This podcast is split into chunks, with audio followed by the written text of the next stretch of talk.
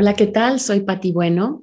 Bienvenidos a otro episodio de Amorte, donde miramos a la muerte y las pérdidas con amor.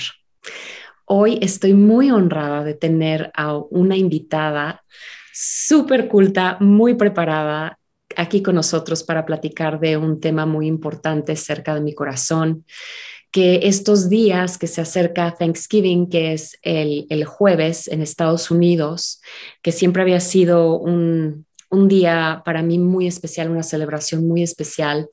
Y mm, pasan los años y me cuestiono muchas, muchas cosas este, de esta celebración.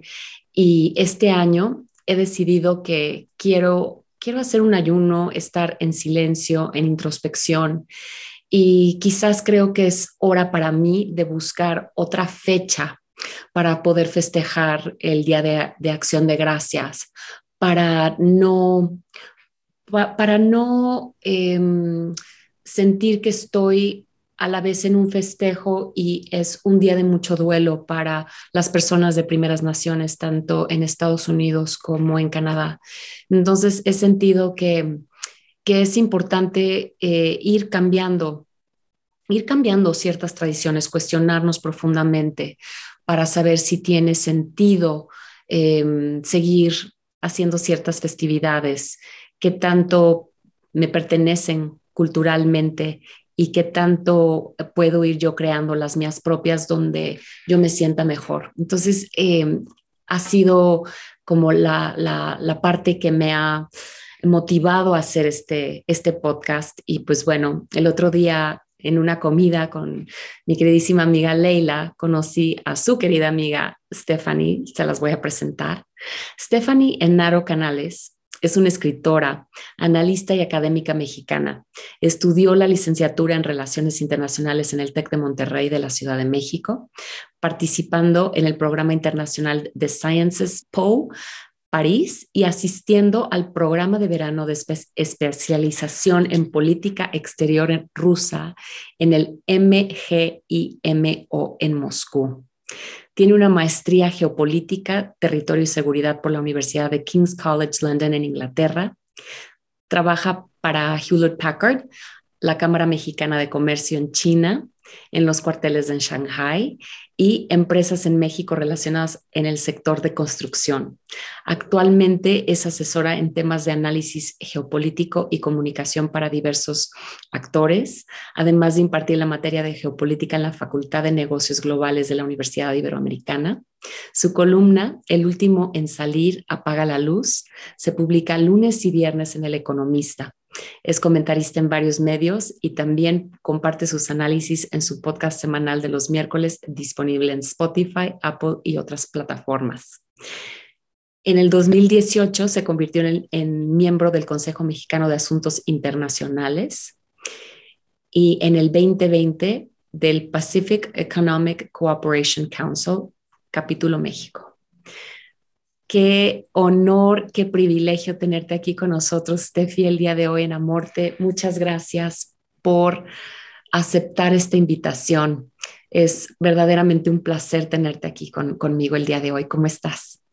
No, pues muy bien. El gusto, el, gusto es mío. Es, estoy muy feliz de estar hablando aquí hoy contigo, sobre todo en tu podcast, que tratas pues los temas de la muerte de una manera tan especial y creo que pues va a ser una buena plática como fue en aquella comida y espero que les guste mucho a todos los que nos vayan a escuchar. Ay, sí, Steffi, muchísimas gracias de verdad. Es, es, un tema que me apasiona. Hablamos muchísimo y nos dimos cuenta que a ti también el tema del duelo, eh, de todos estos duelos que vivimos de distintas maneras y en este día en especial, el, el duelo que quisiera trabajar es el duelo colectivo y me parece como muy interesante que nos pudieras ayudar como desde un comparativo entre Estados Unidos y Canadá y toda su situación con primeras naciones, eh, cuál es el, las circunstancias de México, porque yo creo que tanto para primeras naciones en Estados Unidos y Canadá, tanto como para los mexicanos, que en la mayoría pues ya somos mestizos, o sea, se dio de una manera muy distinta la, colonización y, me encantaría como que pudieras ayudarnos a entender en estos comparativos cómo, cómo es similar el duelo que vivimos y cómo es diferente el duelo que vivimos este, como, como país, como, como ciudadanos, este, qué nos une y qué nos separa y, qué, y cuál es el tejido quizás de una sociedad nueva y qué nos falta por, por resarcir como sociedad para poder ir hacia adelante. Si lo vemos desde un punto de vista de la muerte, podemos ver que la muerte de una sociedad en, en ambos casos fue lo que le dio vida a otra sociedad el problema fue que en ambos casos, tanto en el de Estados Unidos, Canadá, también en el de México, pues fue una muerte bastante violenta, ¿no?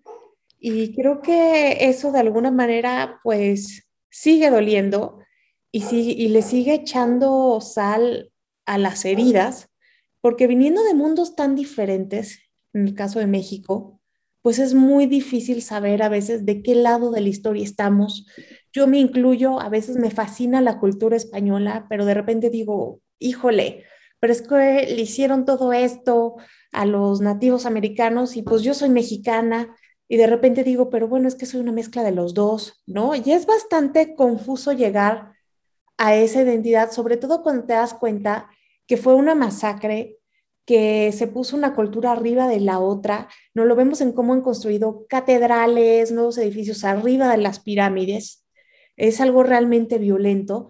Y en el caso de Estados Unidos y Canadá, pues vemos cómo pues relegaron a los nativoamericanos a una especie de, de, exilio, ¿no? No los dejaron sin tierra como aquí, pero les dieron una tierra bastante reducida y parece que viven pues en otra realidad, en otro contexto, y que tampoco ha sido tan fácil para ellos eh, incluirse en esta nueva sociedad que se formó porque tampoco fueron considerados. Entonces, yo creo que desde ahí parte el duelo. Sí, por supuesto.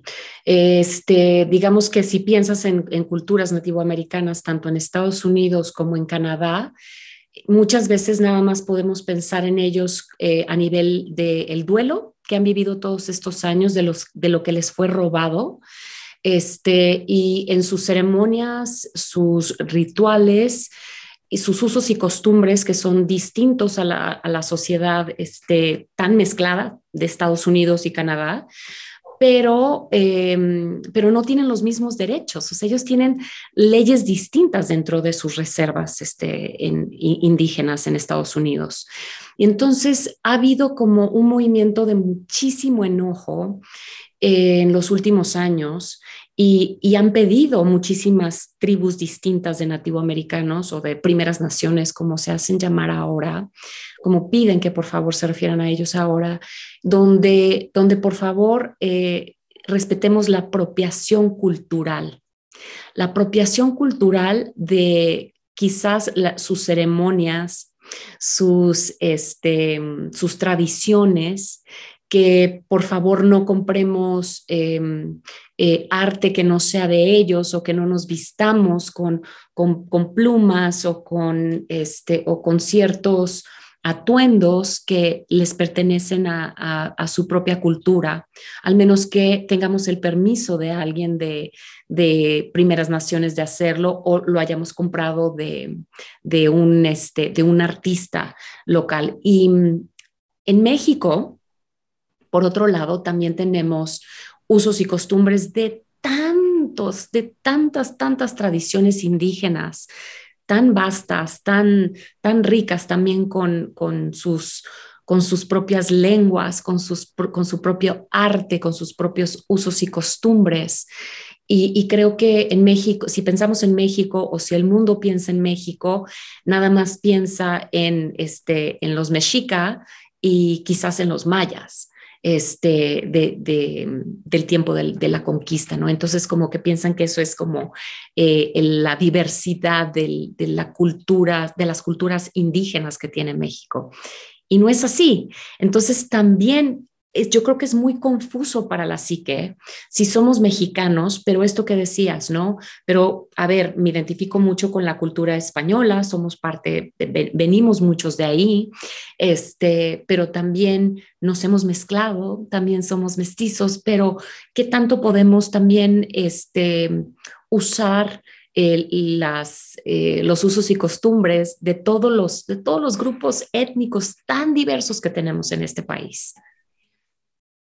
Es que eh, acabas de decir algo muy importante que tiene que ver con la diversidad. Y fíjate que de ahí hay que explorar el tema de Estado-nación, porque lo usamos tanto que a veces no nos podemos reflexionar de qué estamos hablando. Pero, por ejemplo, en, en nuestro Estado mexicano hay 64 naciones indígenas. Entonces, el Estado es un universo que tiene muchos microuniversos que deben de estar entendidos como tal. Y también en el caso de Estados Unidos y Canadá, y tampoco porque hagan su Thanksgiving y no, pues, tengamos tantos casos de abusos como acá, por lo menos a, la luz pública, no quiere decir que todo sea miel sobre hojuelas. Por ejemplo, hay un pueblo que son los chiricahuas, que están en Nuevo, repartidos entre Nuevo México y Arizona. Ellos no han firmado la paz con el gobierno estadounidense. Entonces, quiere decir que en ese Estado-nación también hay un conflicto interno. Y es cuando las cosas pues no se hacen bien, no se hacen de manera pacífica, no se hacen de manera inclusiva, que yo creo que es el resultado de lo que estamos viviendo ahora, ¿no? Si nos gusta mucho comer, no sé, eh, platillos prehispánicos o vestirnos de manera tradicional o decir que estamos muy orgullosos como mexicanos de nuestra cultura, híjole, pero cuando toca el tiempo de voltearnos a ver todos y decir que todos somos iguales, ay, no. Entonces yo soy diferente al otro, yo valgo más al otro y de cualquiera de los lados hay un resentimiento terrible, aunque ya sean allí los aztecas o los mixtecos o cualquier de las naciones originales, los que estuvieron aquí cuando llegaron los españoles y los españoles originales ya no están. Entonces, estamos haciendo como copy-paste de una historia que ya pasó hace mucho reproduciendo patrones que realmente debemos de sentarnos y de ponernos a reflexionar, bueno, ¿y esto de dónde viene? ¿Por qué lo estoy haciendo? ¿Realmente, o sea, va con el contexto actual? ¿Realmente es válido? Creo que debemos de tomar más conciencia y empezar a hacer las cosas con intención. No puedo decir que me considero mexicano y que estoy solidario con todos, si cuando veo un artesano indígena voy a regatarle eh, su trabajo, pero eso sí, cuando entro a alguna tienda departamental, entonces ahí no regateo, ¿no? Entonces creo que es tiempo de estandarizar nuestros valores como sociedad y de medirnos todos con la misma vara. Sí, e, esto es muy importante. Y, bueno, y en Estados Unidos, en Canadá, sobre todo en, Canadá, están teniendo problemas en los últimos años, como que se ha abierto mucho la herida este, de este duelo que nunca ha cerrado bien, por todos estos niños, todos estos cuerpos que han estado apareciendo de distintas este, comunidades indígenas, que los arrancaban de sus padres para que ya no hablaran su dialecto, que cuando estaban en estos internados les cortaban el pelo, que cuando hablaban su dialecto les, les, les pinchaban la lengua este, con, con una aguja. Entonces ha habido un abuso tan grande que no los dejan tomar alcohol porque este, no saben controlar sus impulsos, porque son medio salvajes, ¿no? Entonces hay esta, hay esta doble moral, o sea, por fuera todo pareciera que nos venden la idea de que este, todo ha sido este, de una manera muy amorosa y con derechos humanos y con mucho respeto, y en realidad no ha sido así. Es como tiempo de abrir los ojos, estamos viviendo una época donde es tiempo de abrir los ojos y darnos cuenta y tomar responsabilidad de todo esto que estás diciendo, de qué tan conscientes somos, qué tan respetuosos somos, qué tanto realmente dignificamos y, reconocemos que todos tenemos los mismos derechos. ¿Qué significa tener todos los mismos derechos, Steffi? Pues significa que todos somos iguales ante la ley y que así como tenemos los mismos derechos, también tenemos las mismas obligaciones. Y es que para quitarnos todos estos temas étnicos y religiosos, por eso está la Constitución que nos dice cómo debemos de comportarnos como sociedad y dónde están los límites, qué sí, qué no, para que podamos vivir en armonía. Eso es lo que hace una constitución. Pero creo que más allá de lo que se diga en la teoría, en la práctica tenemos grandes retos, como es el hecho de que si somos una sociedad muy racista, hay que reconocerlo.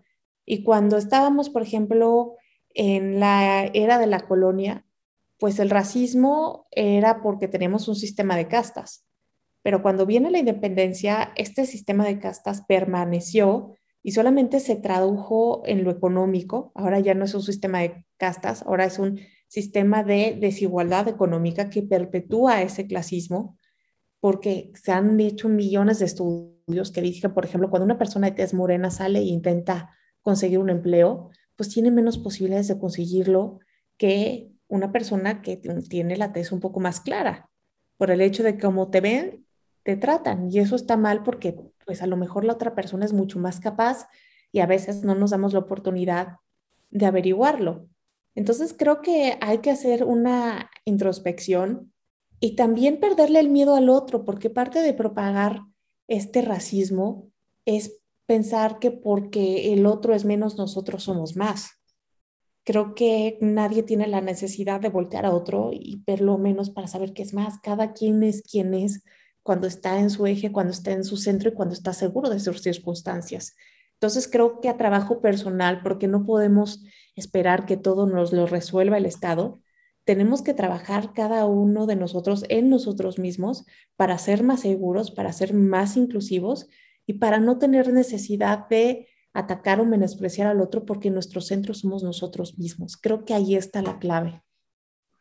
Sí, estoy de acuerdo contigo. Me gustaría como regresarme a, muchos años antes, eh, en la época de la conquista, y mm, eh, este, el famoso árbol que se, lo, llamaron el árbol de la noche triste, ¿no? Este ahuehuete donde lloró Cortés.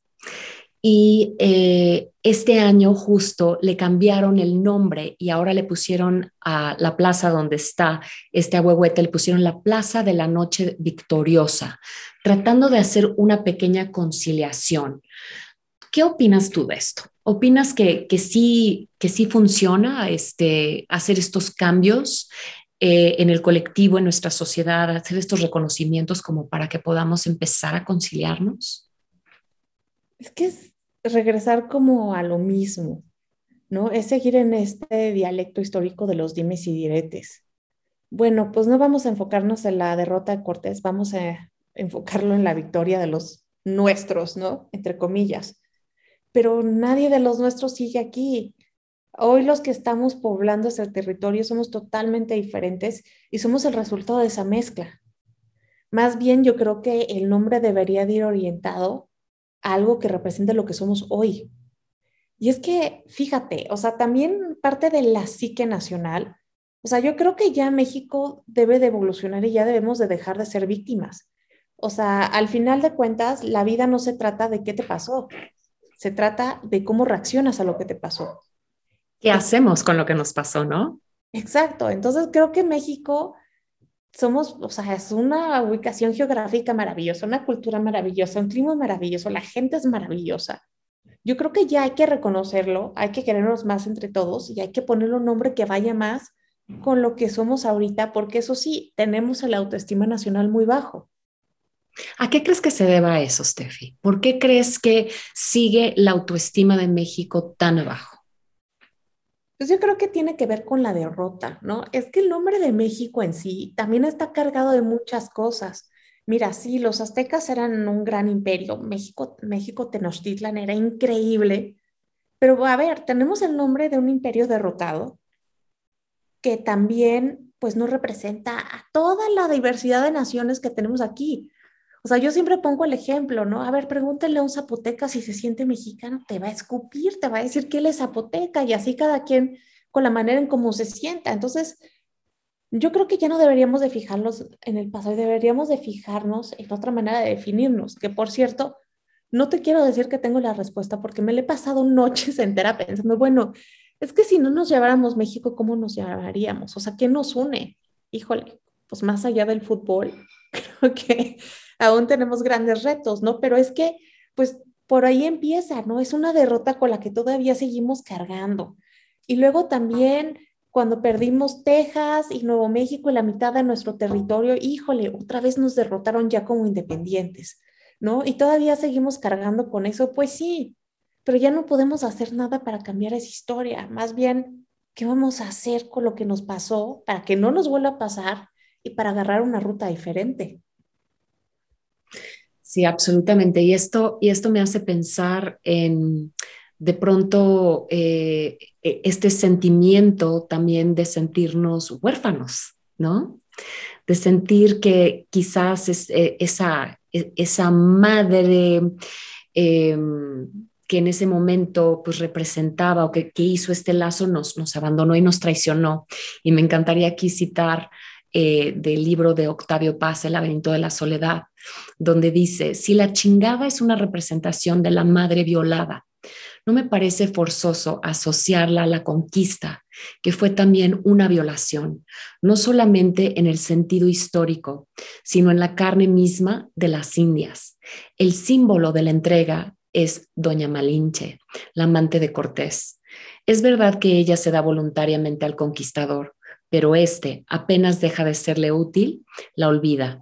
Doña Marina se ha convertido en una figura que representa a las indias, fascinadas, violadas o seducidas por los españoles. Y del mismo modo que el niño no perdona a su madre que lo abandone para ir en busca de su padre, el pueblo mexicano no perdona su traición a la Malinche. Ella encarna lo abierto, lo chingado frente a nuestros indios estoicos, impasibles, cerrados. ¿Qué opinas de esto? Es un fragmento fuerte que pues está lleno de muchas verdades, ¿no? Pero antes de entrar al tema de la Malinche, también ahorita que mencionaste lo de la madre, lo primero que se me vino a la mente es eh, pues un poema de Rubén Darío que hablaba de España como no nuestra madre, como nuestra madastra, ¿no? Entonces, esa historia de desamor, de una relación disfuncional y tóxica con la madre, pues también viene desde ahí. Y ahora que si vemos que la Malinche es pues la madre del mestizaje, pues es una relación que no empieza muy bien. Yo he escuchado a muchas personas hablar del supuesto amor que, que se tenían en esa época, Hernán Cortés y la Malinche, pero o sea, a mí todo lo que he leído siempre me regresa la misma duda. O sea, ¿en qué se basan para decir que realmente había un amor, ¿no? O sea, yo intento ponerme en los zapatos de la Malinche y digo, a ver, es que pobrecita. O sea, era una princesa, conquistaron a su pueblo los aztecas. Luego se la dan de regalo, de tributo a él, ¿no? Y quién sabe si le gustaba, si la trataba bien, pero pues ella tuvo que encontrar la manera de sobrevivir. Entonces, pues le sirvió de intérprete, aprendió otros idiomas, hay que reconocerle su capacidad. Y luego, la verdad es que no sabemos si lo demás, si lo íntimo, si lo de alcoba fue consensuado. Entonces, desde ahí, pues qué triste que la madre de nuestra nación pudiera haber sido una mujer maltratada. O sea, es tristísimo. Y desde ahí también es maltratada, pero aparte ella tiene la culpa, ¿no? Exacto. cualquier cosa que mala que nos pasa, esto está de la chingada o nos lleva a la chingada, la culpa de todo lo lleva a la chingada, o sea, ya tiene años que ya ni siquiera está aquí, que ya se murió y ni siquiera puede descansar en paz porque no le dejan de sonar los oídos. Entonces creo que hay que ser un poco más compasivos, así como que hay que ser compasivos con nosotros mismos y con nuestros semejantes, pues también hay que ser compasivos con la madre de la nación, o sea, pobrecita. Sí. ¿Y qué, ¿Y qué opinas de estas personas este, que quieren romantizar esa historia entre Cortés y de ella? Pues yo creo que sería pues una idea que viene de John Smith y Pocahontas, ¿no? y, qué, y qué daño, ¿no? Hizo esta historia de Pocahontas en Estados Unidos, donde la, la, la, quieren poner como una princesa virgen, este, ingenua, pero a la vez tan sensual y tan dispuesta, ¿no? A ayudar al hombre blanco a conseguir este, sus metas porque, porque la, la encantó. Es que, ¿sabes qué? También viene ahí un poco de narcisismo, ¿no? Con las culturas occidentales, ¿no? Vemos como en el caso de Pocahontas, por ejemplo, se dice que enamoró de John Smith, ¿no? El inglés, el guapo, el de una cultura avanzada. Híjole, me parece que replicar lo mismo aquí con Hernán Cortés, pues sería un error y aparte como eh, querer eh, otra vez subrayar que su cultura era tal vez superior, ¿no? A ver, ganaron una guerra, sí, porque pues venían enfermos de viruela y eso debilitó mucho a los indígenas también. Ya al final les ganaron porque ya traían armas, traían la pólvora, sí había cierta superioridad tecnológica, pero culturalmente, pues yo no creo que eran superiores, yo creo que pues eran diferentes, ¿no? Es que también si decimos que los españoles son inferiores, pues otra vez volvemos a pelearnos con parte de nuestra historia, ¿no? Yo creo que simplemente hay que respetar donde ninguna cultura es mejor que la otra y diferente y tampoco querer romantizar a Cortés como viene y la rescatan, ¿no? Como la princesa que no puede hacer nada por sí sola y tiene que llegar al príncipe azul a rescatarla. Otra vez sería parte de esta corriente de pensamiento de Walt Disney que tanto daño nos ha hecho a las mujeres porque desde chiquita nos ponen a ver ese tipo de historias y cuando vamos creciendo decimos, oh por Dios, la vida no es así. Y yo creo que las mujeres ya también estamos cansadas, ¿no?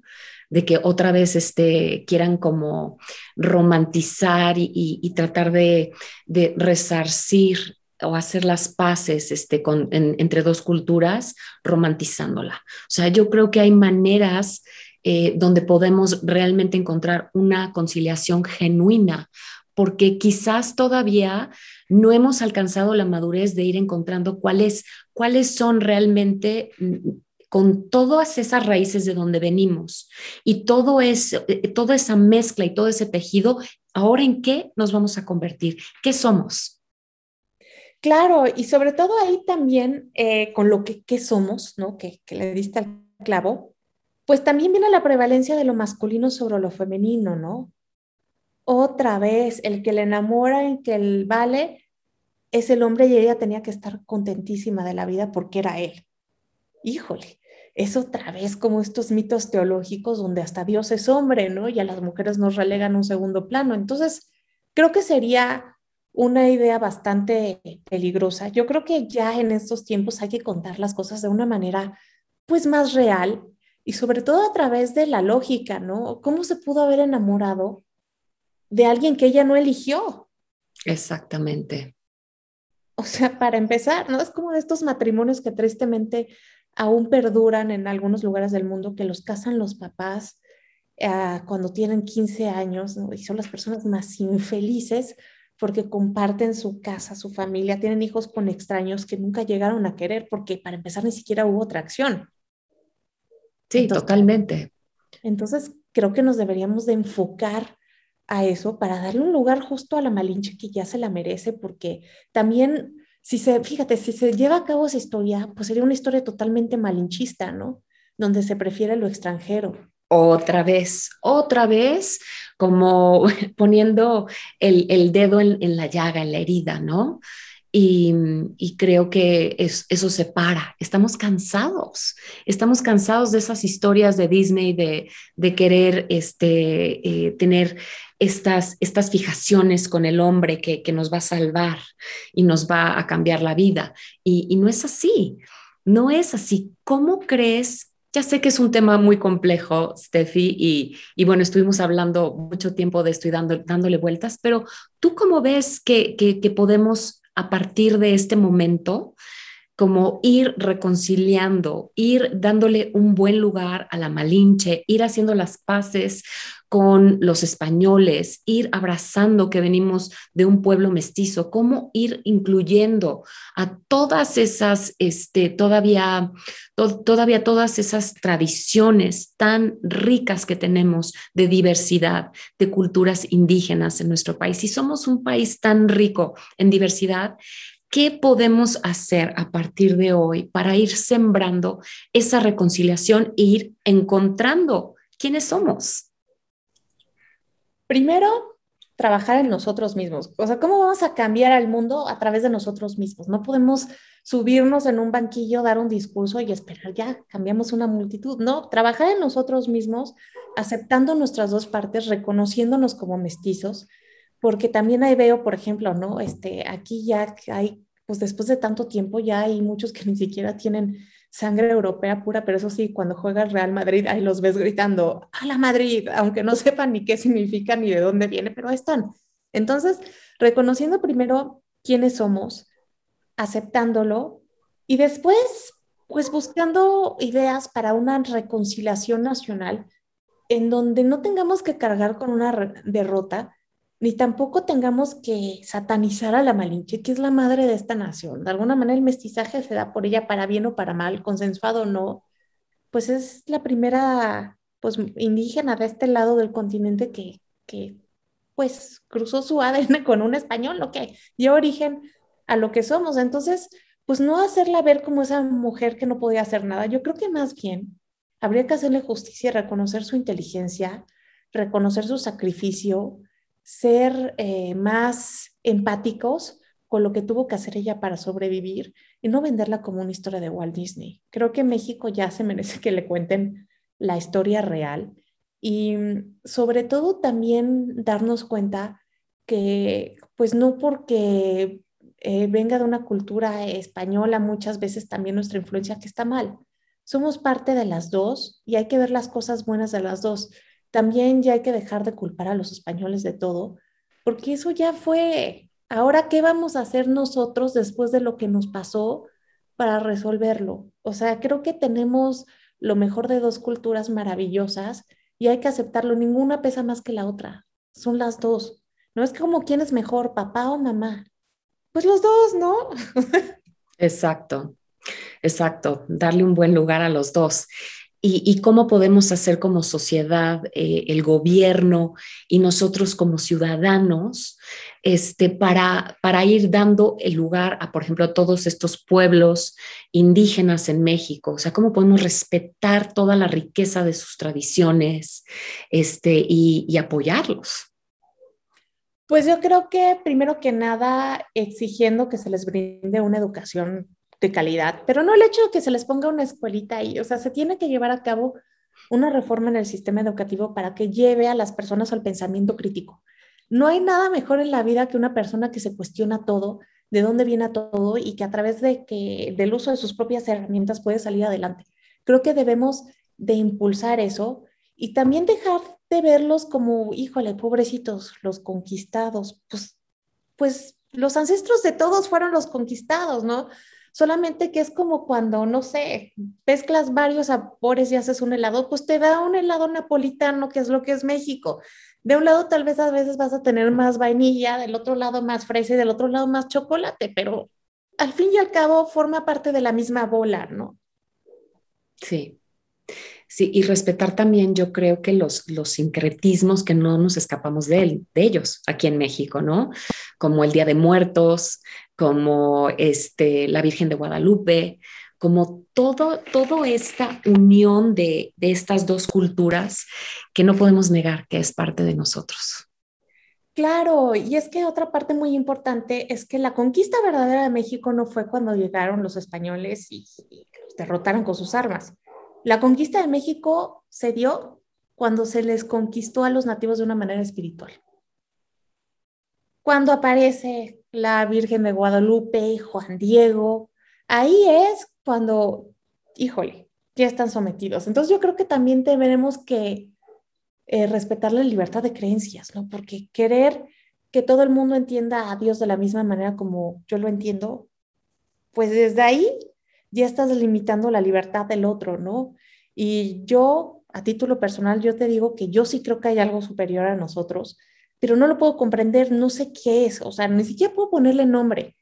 Entonces, ¿cómo voy a esperar que alguien le ponga un nombre que yo le doy si cada quien lo entiende de una manera diferente? Hay que respetar la libertad. Sí, yo creo que aquí hay una gran oportunidad también porque muchas personas nunca han cuestionado su fe y de dónde vienen esas creencias. Entonces, yo creo que eh, parte de, nuestra vida espiritual es poder entrar en este silencio y ir encontrando cómo, cómo, eh, cómo se expresa ese gran misterio adentro de cada uno de nosotros.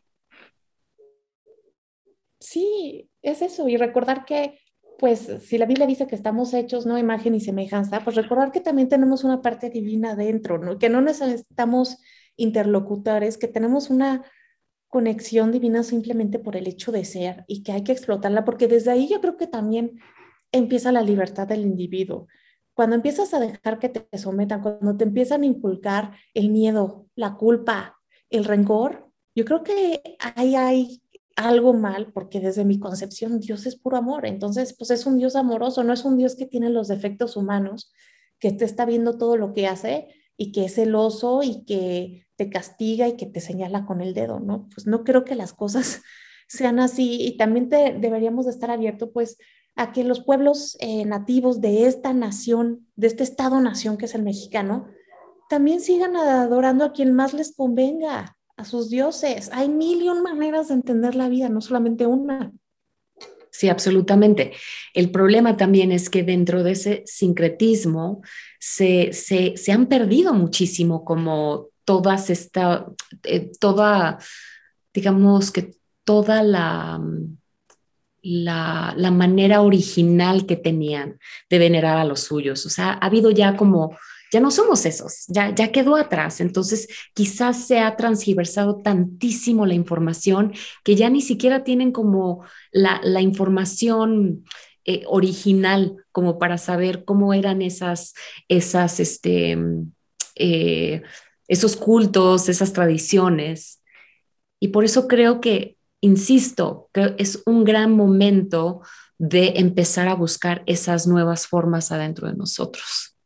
También otra cosa que se me acaba de venir a la mente que podemos aprender de Canadá es que Canadá tiene dos culturas y le costó mucho trabajo reconocer a la segunda y yo creo que esa es parte de su éxito. Y mira, Norteamérica, ahora que está tan en boga la cumbre y la competencia contra China, a ver, Norteamérica está más o menos en el mismo proceso. Si Estados Unidos no reconoce que ya tiene una segunda cultura, la cultura latina, y no reconoce el español como otra lengua oficial, en un futuro va a tener muchos problemas de la misma manera que alguna vez lo tuvo Canadá con los quebecois. Y aquí en México, justamente ahorita que estamos hablando de la reconciliación, yo sí creo que habría que reconocer a alguna lengua indígena como, la como el segundo idioma nacional, o por lo menos oficial, así como lo tiene España, ¿no? Creo que también si aprendemos su idioma podemos aprender mucho de ellos, sus tradiciones y la manera como ven la vida. Los chinos dicen que cada vez que aprendes un idioma nuevo, adquieres un alma nueva. Entonces creo mm. que esta sería una gran, gran, gran gesto de acercarnos, de reconciliarnos, porque también los entenderíamos más. No se trata solamente de que ellos nos entiendan a los otros, los que tenemos el español como nuestra lengua madre. Se trata de que también nosotros como mexicanos responsables también hagamos ese esfuerzo por acercarnos y a ver qué sale de la concepción de dos culturas que son maravillosas, ¿no? Creo que por ahí se empezaría porque entenderíamos su manera de ver la vida. Cuando hablas otro idioma entiendes a la otra cultura. Me gusta mucho eso que dices, Steffi. Me gusta mucho. Pues bueno, a los que nos están escuchando el día de hoy, eh, los invito, los invitamos a que vayan buscando estas maneras en que puedan ir reconciliando y encontrando su identidad. ¿Qué significa el día de hoy ser mexicano para ti? Y, cómo puedes ir reconciliando eh, todo el pasado, de dónde vienes, y estas, estas culturas que ahora están en ese tejido adentro de nosotros y son parte de nuestra historia. Cómo podemos ir hacia, hacia adelante en amor, en perdón, en agradecimiento, sintiéndonos orgullosos de dónde venimos y teniendo y buscando adentro de nosotros quiénes somos, quién, quién soy yo, quién, quién es Patty, quién es Steffi, qué significa para mí ser mexicana, ser americana, porque también soy estadounidense, y qué significa para mí ser parte de estos países donde, donde hay tanta mezcla. ¿Cómo puedo ver esa diversidad como algo positivo y, dejar de, de sentir coraje y rabia por un pasado que no puedo cambiar y tener como esa fortaleza para poder mirar el futuro con esperanza y buscar nuevas formas de hacerlo. Tú, Steffi, ¿qué, ¿qué, nos quieres compartir para cerrar esta plática el día de hoy? Que ser mexicano es lo máximo. lo máximo y hay que quitarnos esa mala imagen que tenemos de nosotros mismos y hay que recordar todas las cosas buenas que, que tenemos y vamos por más, ¿no? Ya no hay que mirar al pasado. Ahora nos tenemos que concentrar de aquí para adelante, a dónde queremos ir. Esa es la tarea que tenemos todos los que estamos aquí en este momento. El pasado no lo podemos cambiar, el futuro lo podemos diseñar a partir del presente, que es donde debemos estar centrados, Pati.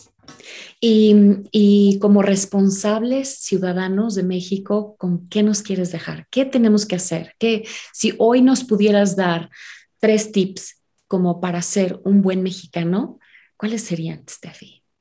Uno, la empatía.